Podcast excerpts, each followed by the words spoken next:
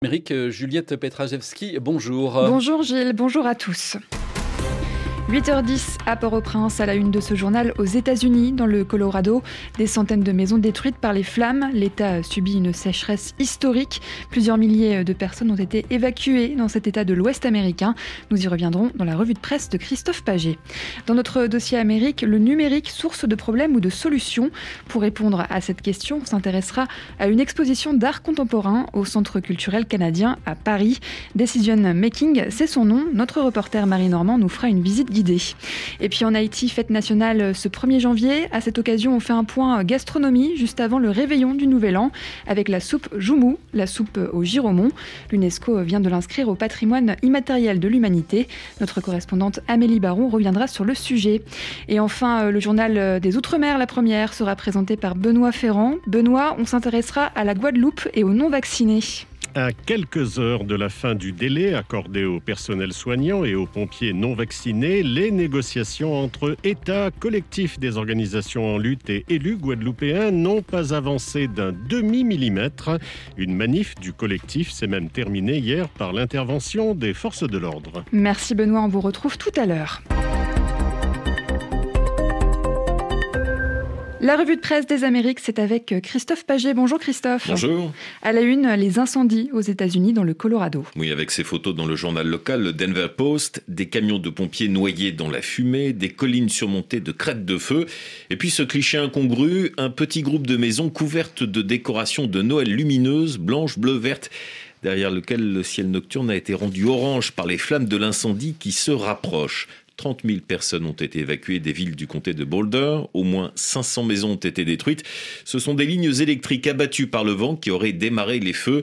Des feux qui, selon Joey Pelley, le shérif du comté cité par le Denver Post, continueront de brûler tant que le vent soufflera. Ce n'est pas le genre de feu que l'on peut affronter directement. Et la presse a recueilli les témoignages des réfugiés qui remplissent les centres d'évacuation. Toujours dans le Denver Post, Patrick Kilbride, 72 ans, raconte qu'il a regardé brûler la maison qu'il habitait depuis depuis 30 ans, il a tout perdu sauf les habits qu'il a sur le dos et sa voiture. Robert Gutiérrez, 20 ans, explique lui au Washington Post qu'il faisait ses courses avec sa famille dans la ville de Superior lorsque les employés ont évacué le magasin. Il a alors roulé vers sa maison à 5 km de là avant de comprendre grâce au coup de klaxon d'un routier qu'il se dirigeait en fait droit vers l'incendie. Le Colorado a connu ses trois plus grands feux pendant l'été 2020, précise dans le New York Times le gouverneur Jared Police, mais ces incendies ont brûlé des forêts et des terrains, alors que les feux de ce jeudi ont détruit des maisons de banlieue et des centres commerciaux.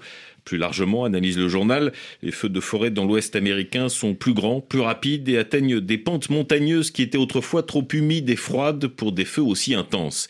La raison majeure, selon des études récentes évoquées par le journal, la chaleur et la sécheresse associées au changement climatique. Direction maintenant Haïti, où l'on prépare le Nouvel An et la fête de l'indépendance le 1er janvier. Oui, Réseau Nord-Ouest rappelle que le général Jean-Jacques de Salines fixa au 1er janvier 1804 la déclaration solennelle d'indépendance d'Haïti et que les Gonaïves a été le lieu choisi pour la célébration de cette solennité. Les Gonaïves, justement, des mouvements de protestation violentes ont été entamés mardi par des groupes de citoyens qui s'opposent à la venue du Premier ministre de facto, Ariel Henry, rapporte Alter Press. Barricades de pneus enflammés, tirs sporadiques. Lava Cosmétique, l'entreprise du maire principal des Gonaïves, Donald Diogène, a été victime d'une tentative d'incendie, souligne le Nouvelliste. Et des individus armés du quartier de Raboto ont forcé l'arrêt de la construction du stand qui doit accueillir le Premier ministre. Le journal Réseau Nord-Ouest ne mâche pas ses mots. Le Premier ministre de facto, nommé par les Blancs contre lesquels De combattait, tenant à venir haranguer la population des Gonaïves avec des mots de référendum bidon et élections truquées, offre un concert de balles alors qu'à Martissan, son gouvernement se révèle inexistant.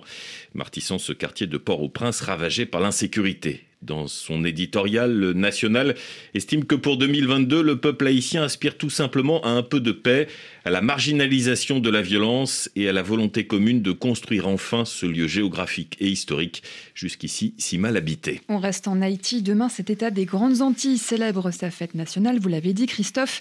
Si la crise pour le pouvoir divise toujours les différents camps politiques, une chose fait l'unanimité. Chaque 1er janvier, auprès des Haïtiens, c'est la soupe Joumou ou la soupe Giromon saumon. C'est le plat qui sera dégusté euh, ce samedi à travers le pays. Si vous manquez euh, d'idées pour votre réveillon du Nouvel An, Christophe, ça peut vous intéresser. Sachez que l'UNESCO vient de l'inscrire au patrimoine immatériel de l'humanité. Notre correspondante Amélie Baron nous en dit plus sur cette soupe et ce qu'elle représente à Port-au-Prince. Les musiques de Noël s'enchaînent au marché où Nathalie Cardiche fait ses achats et tout commence par le choix du giromon. Il faut bien choisir son giromon. Comment on choisit un bon jumeau? Eh bien, bon, d'habitude, bon, ça dépend de là où on achète. Si on coupe le jumeau, toi tu regardes à l'intérieur, ça doit être jaune, vraiment pétant, tu vois.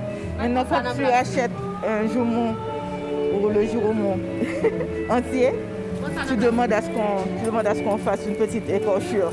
Là, tu peux voir de quelle couleur est l'intérieur. Il doit être jaune, jaune Il doit être jaune, jaune, jaune. Ta soupe, ta soupe du 1er janvier doit être jaune, pétante, tu vois. Une fois qu'on a son bon joumou, son bon géromon, qu'est-ce qu'il faut d'autre pour faire une vraie soupe joumou C'est la chose la plus importante, à mon sens, c'est euh, les légumes et aussi l'arôme. Qu'est-ce qui va donner l'arôme à la soupe euh, joumou C'est le, céleri. Le céleri. Ensuite, tu, achètes un peu de l'oseille. De retour à la maison, la viande de bœuf est mise à mariner et les choses sérieuses commencent. Ça, c'est le bruit de la cuisine haïtienne. Voilà. On prépare l'épice. Oui, dans le pilon. C'est vraiment comme on faisait à l'ancienne et comme on fait toujours. Tu vois? Et il y a toute bonne haïtienne a un pilon dans sa cuisine. Là, c'est le, le, moment de vérité, voir si le, le joumou est bien jaune comme il faut. Voilà, voilà, c'est le moment que l'on redoute le plus. Tu vois? Parce que là, on, a, on, est allé au marché, on a bien fait ses emplettes. Maintenant, on essaie de voir l'intérieur, de découvrir. On va découvrir l'intérieur de notre joumou. C'est dur. C'est du sport pour couper un joumou. Ça, c'est du sport. Certains sont beaucoup plus faciles à ouvrir, mais. Ok, parfait. Mhm. Il est bon! Il est bien orange jaune, magnifique. Il est parfait. Si elle est délicieuse, cette soupe est surtout un puissant symbole. On raconte à travers l'histoire que cette soupe a été adoptée le 1er janvier 1804, euh, juste après que euh, le fondateur de la nation, Jean-Jacques Dessalines, ait euh, proclamé l'indépendance. On raconte que sa femme, Claire Heureuse, a distribué cette soupe au nouveau libre parce que la soupe au giromon était interdite aux, esclaves. C'était une façon pour nous autres de marquer ces années de privation, euh, d'oppression et de crier victoire euh, face aux colonisateurs. C'est une soupe qui célèbre la liberté. C'est là tout le poids de cette soupe.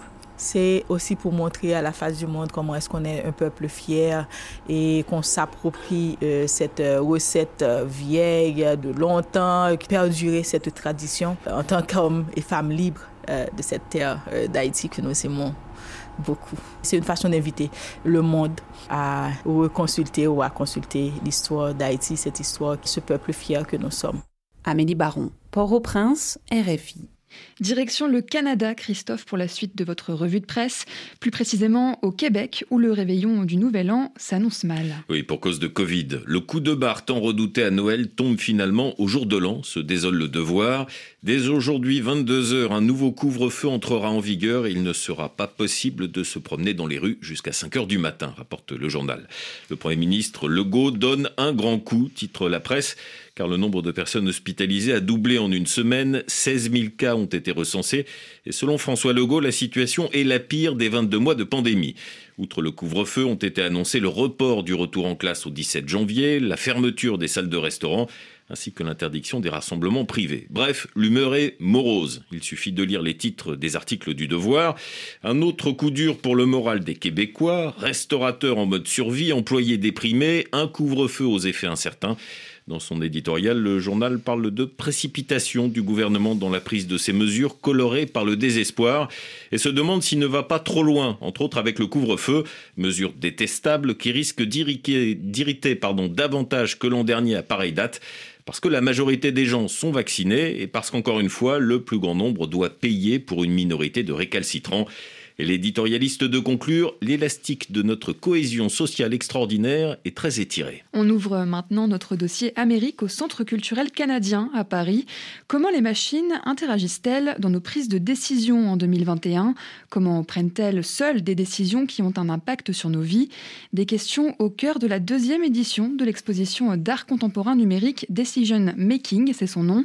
L'exposition explore le numérique comme source de problèmes, comme de solutions, donnant carte blanche à des artistes français, canadiens et étrangers. Visite guidée avec notre reporter Marie Normand.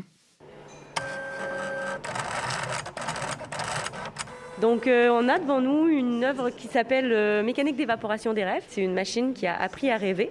Et à partir du moment où elle a appris, c'est elle qui va choisir comment elle agence les mots.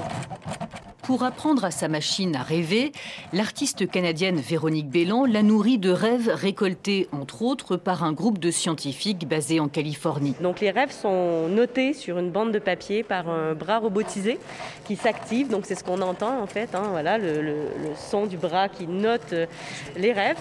Des productions de rêves écrits à l'encre sympathique qui s'effacent peu à peu au contact de la lumière. De la même manière que quand on ouvre les yeux le matin, on réveille et tout ce qu'on a rêvé pendant la nuit finalement nous échappe ou il nous reste des bribes seulement. Vous pouvez m'en lire un? J'ai rêvé qu'après avoir démoli une planète par accident, une femme de ménage était contrainte de nettoyer l'intérieur de vaisseaux permettant de faire des voyages interplanétaires. Voilà, donc il y a toutes sortes de choses assez rigolotes quand même.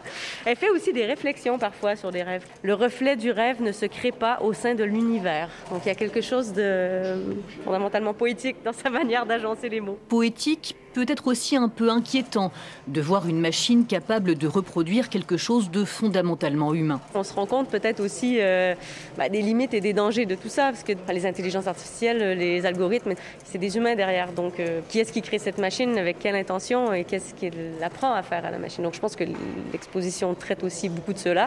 Pour moi, ça reste quelque chose d'assez inoffensif. Ailleurs, cette interaction entre l'homme et la machine peut être plus sombre. L'exposition explore ces décisions prises par des machines entre elles, sans nous, les humains, par exemple pour nous autoriser ou refuser l'accès à un service sur Internet, à travers les fameux CAPTCHA à recopier, ou ces photos sur lesquelles nous devons cliquer pour reconnaître des bus ou des feux tricolores. Je suis un humain, c'est quand même hallucinant d'avoir un robot qui nous demande de prouver que nous sommes humains. Le français Dominique Moulon est le co-commissaire de l'exposition avec son collègue canadien Alain Thibault. Ce dernier pense que l'artiste peut être un lanceur d'alerte. Tout le monde, dit-il, n'a pas conscience de l'impact du big data et de l'intelligence artificielle sur notre quotidien. L'intelligence artificielle prend de plus en plus de place dans nos vies, elle est de plus en plus impactante. À partir des données collectées, il y a tout un paquet de décisions qui vont affecter justement nos vies individuellement et aussi l'ensemble de notre société. Juste à côté, une œuvre interactive mesure l'impact des réseaux sociaux et les mécanismes du cyberharcèlement. Le visiteur est invité à appeler un numéro avec son portable et à souffler dans son téléphone pour observer l'impact de ce vent virtuel sur le visage d'une personne projetée en vidéo sur le mur. Autre installation au premier étage, trois scanners, quatre ordinateurs connectés en réseau qui produisent des œuvres d'art sans intervention humaine. Voilà tout ce qui a été produit aujourd'hui, nous explique Adam Bassanta. Ces œuvres, analysées par un algorithme, sont publiées automatiquement sur les réseaux sociaux si elles présentent suffisamment de similarités avec des chefs-d'œuvre existants de la peinture. Pour moi, c'est une façon de comprendre qui nous sommes dans ce monde de technologie, sans que nous soyons toujours au centre. Comprendre le rôle du spectateur, de l'artiste, des questions qui restent ouvertes. Après une pause pour les fêtes de fin d'année, l'exposition est à découvrir à partir de lundi au Centre culturel canadien à Paris, et ce jusqu'au 15 avril 2022. Un reportage signé Marie Normand que vous pouvez retrouver sur notre site internet www.rfi.fr.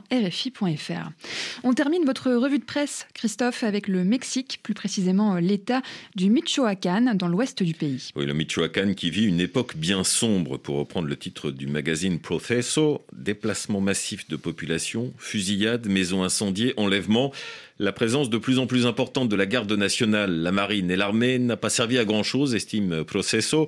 Le crime organisé continue ses méfaits librement. L'année qui se conclut aura été particulièrement difficile pour les populations des régions enclavées de Tierra Caliente et de Sierra Costa, qui subissent les combats entre deux cartels, celui de Jalisco Nueva Generación, essayant d'arracher le contrôle du territoire aux Carteles Unidos. Entre janvier et novembre, plus de 2500 personnes ont été assassinées, un record depuis 25 ans. Le gouverneur du Michoacán, Alfredo Ramirez Bedoya, affirme que depuis son arrivée il y a trois mois, le nombre de meurtres a baissé. Une affirmation démentie par les faits, selon le magazine. C'était la revue de presse de Christophe Paget. Merci Christophe.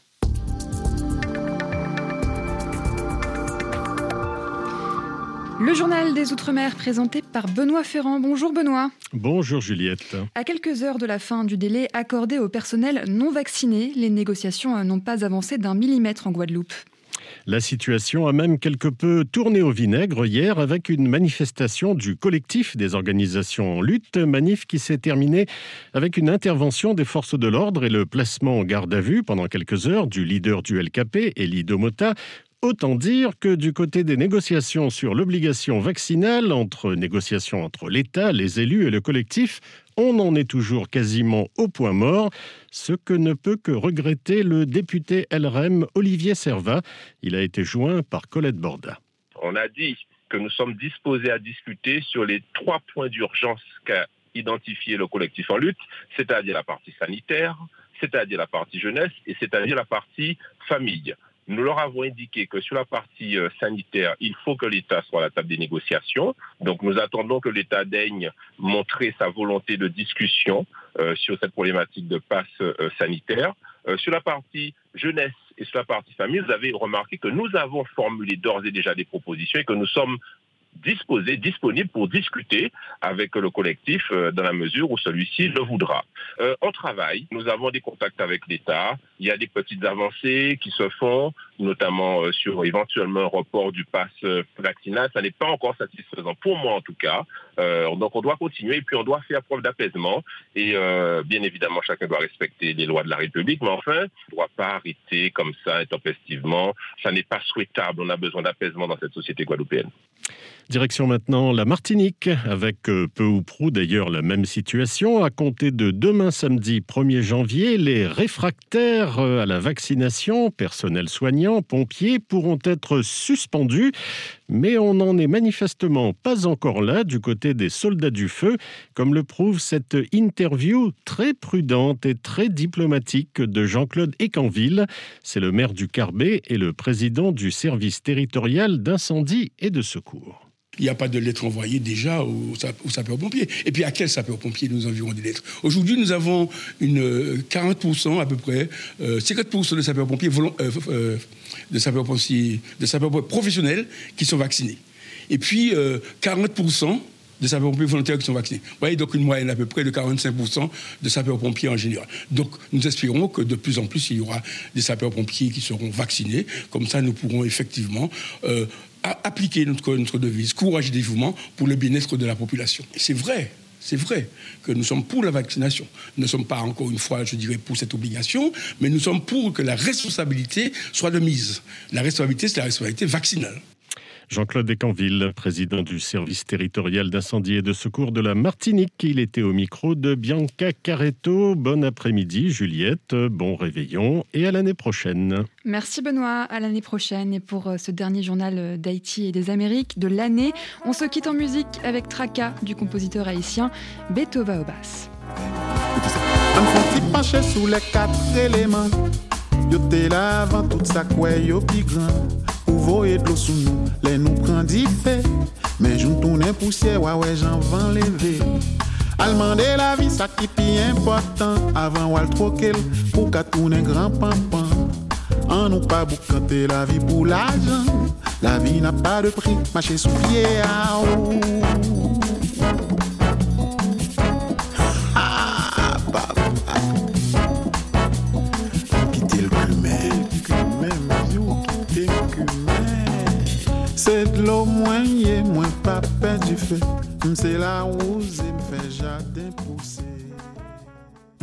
Tous les jours, Accent d'Europe